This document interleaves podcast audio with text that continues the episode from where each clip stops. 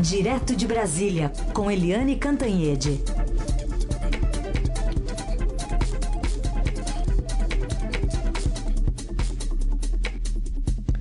Oi, Eliane, bom dia. Bom dia, Carolina. Bom dia, ouvintes. Nosso cardápio de notícias aqui hoje, uma boa notícia, que é a chegada de doses né, pediátricas contra a Covid. Poucas doses. A gente estava aqui antes do, do jornal tentando fazer uma conta de proporção, porque em São Paulo vai chegar bem pouquinhas doses, menos de 5% do que precisaria para vacinar toda, todas as crianças né, de, de, de 5 a 11 anos, mas ainda assim é o começo de um processo que está bem atrasado, poderia ter sido antes. Ah, com certeza, né, Carolina? É, hoje vão chegar mil, é, 1 milhão 240 mil doses. É o primeiro de três lotes de janeiro, depois vem a mesma quantidade no dia no dia 20 e depois o, o último lote, o terceiro, no dia 27. Isso não dá nem 4 milhões de doses. E nós temos 20 milhões de crianças de, de 5 a 11 anos. Ou seja, nós precisaríamos de 40 milhões de doses para imunizar as nossas crianças, que voltam às aulas no dia 7 de fevereiro sem estar uh, vacinadas. Aqui em Brasília, por exemplo, no Distrito Federal, né, você tem a vacinação deve começar já no domingo. A previsão, o anúncio oficial é de que comece no domingo, com 16.300 doses. Poxa, 16.300 doses, sabe, não chega a 10% do necessário, né? Porque são 268 mil crianças. Então, os estados e, e municípios estão aí quebrando a cabeça como fazer para encaixar pouca dose e muita criança. Aí a gente lembra, como você disse, demorou muito, porque a autorização da Anvisa foi é, dada ainda em dezembro, há muito tempo, né, praticamente um mês. A, o Ministério da Saúde demorou três semanas para dizer alguma coisa, ficou inventando salamaleques, né? É, audiência pública, é, consulta pública, e, e, inventou que tinha que ter atestado médico, e agora o ministro Queiroga diz, olha, as doses estão chegando, né, para os pais que quiserem vacinar os seus filhos. Em nenhum minuto, Carolina, você viu o governo federal e principalmente o ministro da Saúde fazendo uma campanha. Pais, vacinem suas crianças, vacinem suas crianças, porque é, a vacina não tem risco, ela é segura, ela salva vidas, vai evitar que seu filho vá para o hospital. Já a Covid pode matar. Né? Nessa faixa etária já morreram 324 crianças. O presidente já disse duas ou três vezes que é tão pouco, né? Mas seja o pai, a mãe, ou o parente, ou a avó, uh, ou o irmão de uma dessas 324 crianças para você ver se é pouco ou não. Né? Então, falta uma campanha para conclamar os pais, os responsáveis, para vacinar suas crianças. Ao contrário, o governo federal contribui com a insegurança dos pais com medo dos pais. Isso se reflete nas redes sociais e, portanto, se multiplica.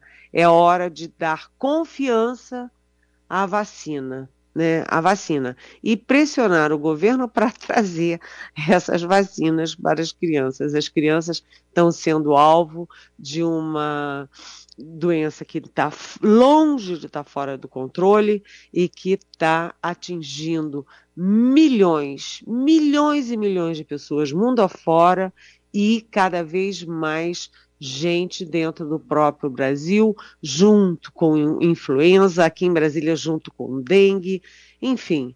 É, só para dar um, para encerrar, né? aqui em Brasília, a Secretaria de Saúde informa que 90% dos internados com Covid não tomaram ou a primeira dose ou as, as doses completas. Ou 90%? Seja, 90%. Ou seja, só 10% dos internados tiveram algum tipo de vacinação e estão internados. Olha só. Portanto, tem que vacinar, Carolina. E teria que testar também, né, Eliane? Ih, esse é outro problema. Uhum. Esse é outro. Rápida no gatilho, Carolina Herculin já emenda um outro problema, porque a testagem está é, incrível, porque já há ali o anúncio, o alerta de que não tem insumo para fazer os testes. Aí tem que fazer a autotestagem, né? A testagem que cada um cuida da sua testagem. Mas quais são os limites disso? Né? Quais são as possibilidades? O que, que a pessoa faz se der positivo? Né? Enfim, não tem um manual, não tem regras, não tem. Está tudo no escuro na questão da testagem. E se você não testa, você primeiro você não vai saber se está doente. Segundo, você pode ficar doente, ficar boa sem fazer o devido isolamento, ou seja, você pode continuar transmitindo. Né? Terceiro, você corre o risco. Corre o risco de não saber se é Covid, se é, se é influenza, se é dengue, o que raio que você tem.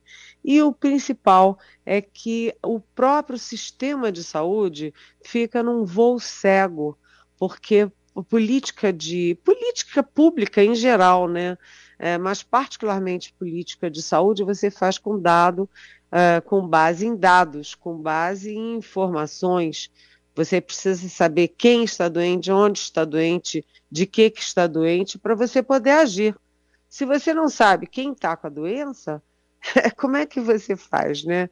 Então a questão dos testes precisa ser rapidamente, seriamente discutido. E a coisa do autoteste, o tal empurra, empurra, porque o governo diz que depende da Anvisa e a Anvisa diz que depende de um pedido do governo. E esse pedido, como tudo nesse governo, demora, demora, demora. Se demorar o tanto que demorou para é, providenciar as vacinas das crianças, vocês podem ficar sentados esperando, né? Muito lento, muito devagar, não tem regra. Olha, é, é uma é a chamada confusão, Carolina.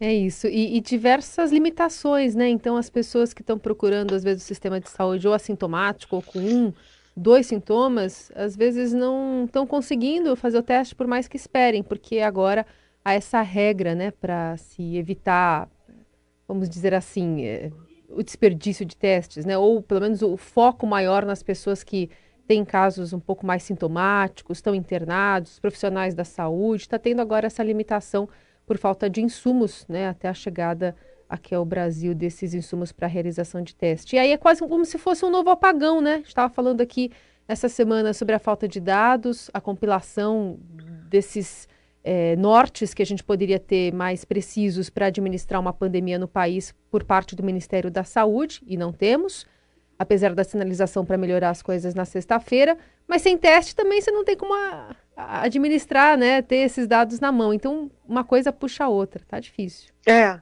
Além disso, Carolina, você vê o seguinte: ah, vamos. Quem está com sintoma leve não precisa testar. Aí você não sabe dimensionar até onde é o leve. É. Febre é leve, é dor de garganta é leve, Sim. diarreia é leve, dor de cabeça é leve. O que, que é o leve?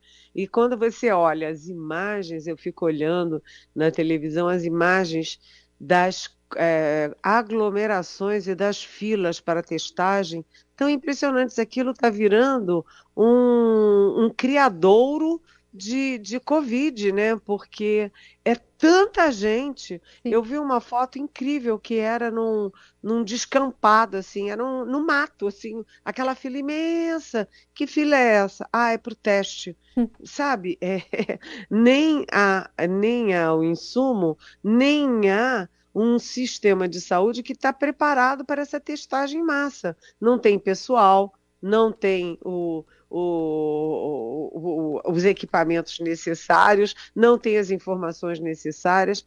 Está chamada bagunça. Falta governo, Carolina. É. Essa é a Eliane Cantanhete, fala conosco direto de Brasília. Eliane, recebi uma mensagem aqui da nossa ouvinte Fernanda, lembrando sobre os testes que venceram, que o Brasil também, né? deixou vencer para a Covid que poderiam ser usados agora. A gente estava falando sobre isso, né? Pois é, exatamente, é uma boa lembrança. É. Aliás, foi um furo do nosso Estadão. É. Os testes que foram abandonados lá em Guarulhos ficaram lá e o, o ministro da Saúde era um general da, da Ativa, Eduardo Pazuello, que era especialista em logística. Imagina a logística, deixou os testes lá jogados, os testes perderam a validade. Olha, é uma coisa de maluco tudo isso, né, é. Carolina? É isso. Bom, então vamos mirar um pouco mais no Ministério da Saúde. Qual que é a desconfiança agora para esse apagão de dados que já passa de um mês que está no ar?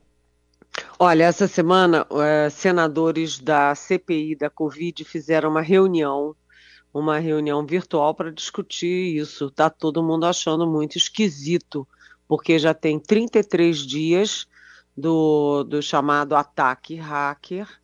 Até agora tem 15 estados com problema de acesso ao sistema do Ministério da Saúde. Ninguém deu uma palavra sobre é, quem é o hacker, sabe aquela história do quem, como, onde e por que fez um ataque hacker? Ninguém tem nenhuma pista.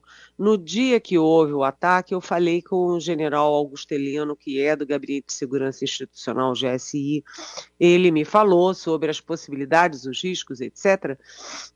E depois sumiu, não, não dá uma palavra, o GSI que está investigando não dá uma palavra. A Polícia Federal é, que está investigando não dá uma palavra.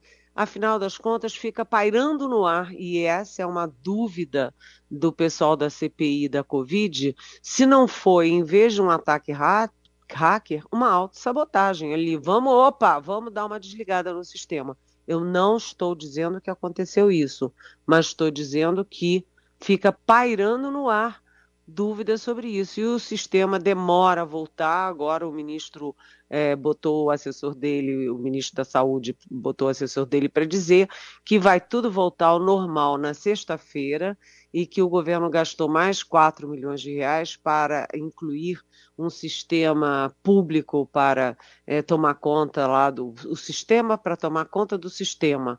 Mas o fato é o seguinte: é inadmissível que 15 estados ainda tenham problema de acesso ao sistema do Ministério 33 dias depois. Então, é, demora para é, vacinar a população geral, demora para perceber que aquele negócio de Davat precisa, era tudo bandalheira, demora para encomendar a Pfizer, demora para decidir sobre a vacinação das crianças, demora para ter o um número de doses minimamente razoável para as crianças, demora para cuidar dos testes e para discutir com a Anvisa os autotestes e demora para dar um jeito nesse sistema e para explicar para a população brasileira o que de fato aconteceu. A população tem o direito de saber que hacker foi esse, né? com que intenção. Teve hacker mesmo? Enfim, tudo no ar, e aí a CPI da Covid se mobiliza para dizer: olha, isso não pode ficar nesse limbo sem ninguém ter explicação nenhuma e sem ninguém é, concluir o processo de recuperação do sistema de informações do Ministério da Saúde no meio de uma terceira onda, né, Carolina? É isso. Seguir acompanhando e quem sabe a partir de amanhã as coisas voltem a funcionar, se o presidente e se o ministro é, aceitarem né, essa essa desorganização que está vivendo o Brasil também por conta dessa falta de dados. Eliane, queria ainda te ouvir sobre uma manifestação do presidente da República, numa entrevista ontem, dizendo que a Omicron é bem-vinda. De alguma forma, ele entende que está vindo para o bem essa variante. E, na sequência, eu queria também que você comentasse a fala da OMS. A gente tem aqui a manifestação do diretor executivo também, o Mike Ryan, disse que não sabia, inclusive, das declarações que o presidente, mas o Jamil Chad estava acompanhando essa coletiva, colocou a posição do presidente da República e aí obrigou então essa resposta do MS, já uma fala do presidente ontem. Vamos ouvir. Dizem até que seria um vírus vacinal. Né? Devem até, deveriam até, segundo algumas pessoas estudiosas e sérias e não vinculadas a farmacêuticas, né? dizem que a Omicron é bem-vinda, que pode sim sinalizar o fim da pandemia. This is not the time to give up. This is not the time to give in. This is not the time uh, to declare uh, that this is a, a welcome uh, virus. Uh, no virus is welcome that kills people. Vírus pois que é. mata não pode ser bem-vindo, né, Eliane? Pois é, é Carolina, é, é inacreditável, né? É inacreditável. Então vamos lá. Espantoso. Incrível. O que, que é isso, minha gente? Acredite, se quiser.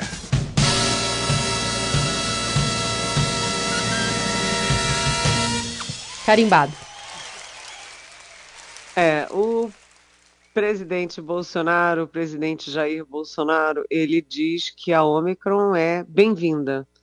E aí ele diz, ah, é, gente séria, né, que não é vinculado a laboratórios.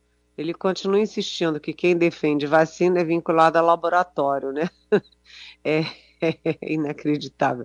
É, gente séria que defende é, vacina é todo mundo que trabalha com saúde pública, com saúde, com. Enfim, todo mundo que tem bom senso no mundo, todo mundo que tem bom senso no Brasil. Eu acabei de dizer, né? 90% dos internados em Brasília é, não tomaram a vacina. Então, é, o presidente diz que a Omicron é um vírus vacinal, que, portanto, é um vírus bem-vindo. Aí a Organização Mundial de Saúde, a principal organização que cuida de saúde no mundo, responde e desmente o presidente do Brasil. Olha só, Carolina, que vexame. A imagem do Brasil já está lá no chinelo, né? É, mundo afora, pelas barbaridades, porque o presidente tem que comer pizza em Nova York, em pé na rua, porque não se vacinou. É, porque o presidente ataca a China, o presidente ataca a França, o presidente ataca a Noruega, ataca o Chile. Agora ele não vai às posses, né, né, nem do Chile, nosso parceiríssimo tradicional, nosso vizinho, Uh, ele não vai à posse porque o presidente é de esquerda, ele não vai à posse em Honduras, enfim. É, e mais uma traulitada internacional contra o Brasil. Né, a OMS dizendo para o presidente do Brasil: olha, querido, é, um vírus que mata nunca pode ser bem-vindo. Aliás, foi exatamente isso que a doutora Margarete Dalcomo, que é uma das grandes especialistas, disse exatamente ontem. É, e também a gente vê que o Conselho Nacional dos Secretários de Saúde, o Conselho dos Secretários de Saúde Estaduais, né, o CONAS, é, também entrou no Ministério da Saúde, implorando para o Ministério da Saúde reconhecer o óbvio, é que nós temos uma nova onda de Covid, uma nova onda. E só para concluir aí a, essa re, a reação em série contra essa bobajada do presidente, bobajada grave, né? O próprio ministro da Saúde, Marcelo Queiroga, admite que com esse ritmo de contaminação, com essa massa de contaminados, isso pode causar um colapso uh, no atendimento do, à população, ou seja, no sistema de saúde. É gente demais se contaminando. E eu queria acrescentar, né? Gente demais se contaminando, vou repetir pela terceira vez, se contaminando não apenas de Covid, mas também de, de influenza e aqui em Brasília de dengue. Então, a população está doente, a população no mundo, a população no Brasil, e não é hora de falar que a Omicron é bem-vinda aqui, não. Até porque a Omicron não foi a primeira e pode não ser a última variante é, da Covid no mundo e no nosso país, Carolina. Eliane, pergunta da Heloísa, que chega aqui de Sorocaba, sobre é, a, a fala do presidente em relação ao Supremo Tribunal Federal. A questão é: ontem vocês falaram aqui do ataque ao presidente, ao governador do Maranhão. Agora ele volta a mirar o STF justamente quando deveríamos ter a repercussão da alta da inflação. Não está claro para o apoiador de Bolsonaro essa forma de não enfrentar os problemas reais do país? Ora, Heloísa, é, isso é uma coisa muito evidente, né? O presidente da República não tem gosto, não tem os instrumentos, não tem o conhecimento, não tem a experiência, não tem a vontade de governar. Ele não governa. Heloísa, a gente passou por momentos dramáticos na calamidade da Bahia.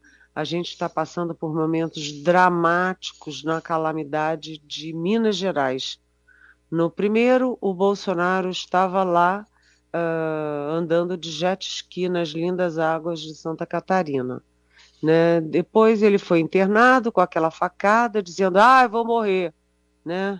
É, poderiam dizer, né? E daí? Todo mundo morre, não foi o que ele falou?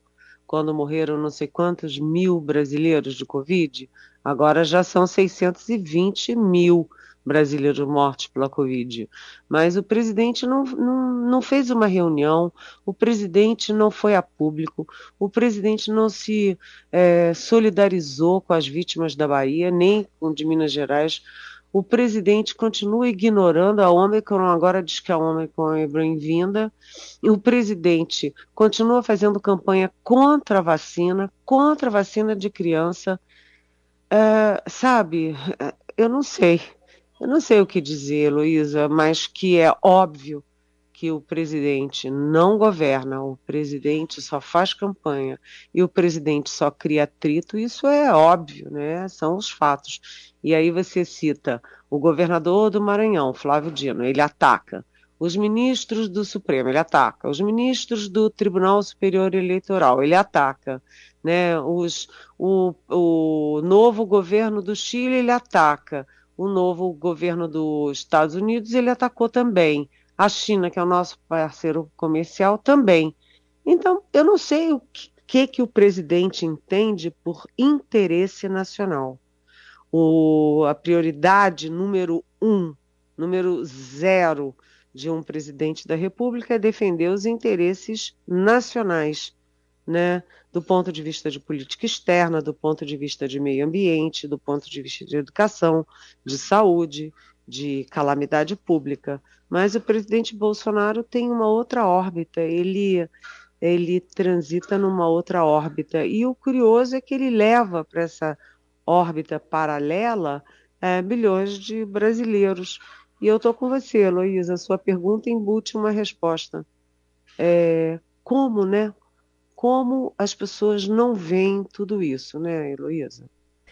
A manifestação aqui da Cláudia de Santos, litoral aqui de São Paulo, é, e ela abre uma, um parênteses, contém ironia, e a mensagem é: e os britânicos querendo a renúncia de Boris Johnson por causa de uma festinha com 40 pessoas na pandemia. Pois é, Cláudia. os, os britânicos estão lá discutindo se vão derrubar o primeiro-ministro Boris Johnson, porque ele fez uma festinha com 40 pessoas.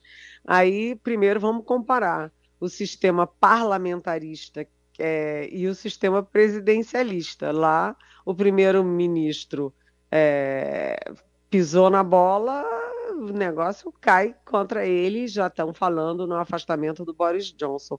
Aqui no Brasil, sistema presidencialista, o presidente Bolsonaro tem dezenas de imagens do presidente Bolsonaro aglomerado no meio da pandemia, é, sem máscara, abraçando velhinhos tirando máscara da criança no meio da aglomeração, indo à padaria uma vez, duas vezes, três vezes sem máscara, comendo sem máscara lá no meio da, da padaria, apesar de ser proibido por lei aqui do Distrito Federal fazer isso, né, entrar nos lugares sem é, máscara. O presidente da República andando de jet ski quando o Brasil chorava os dez primeiros mil mortos é, da Covid.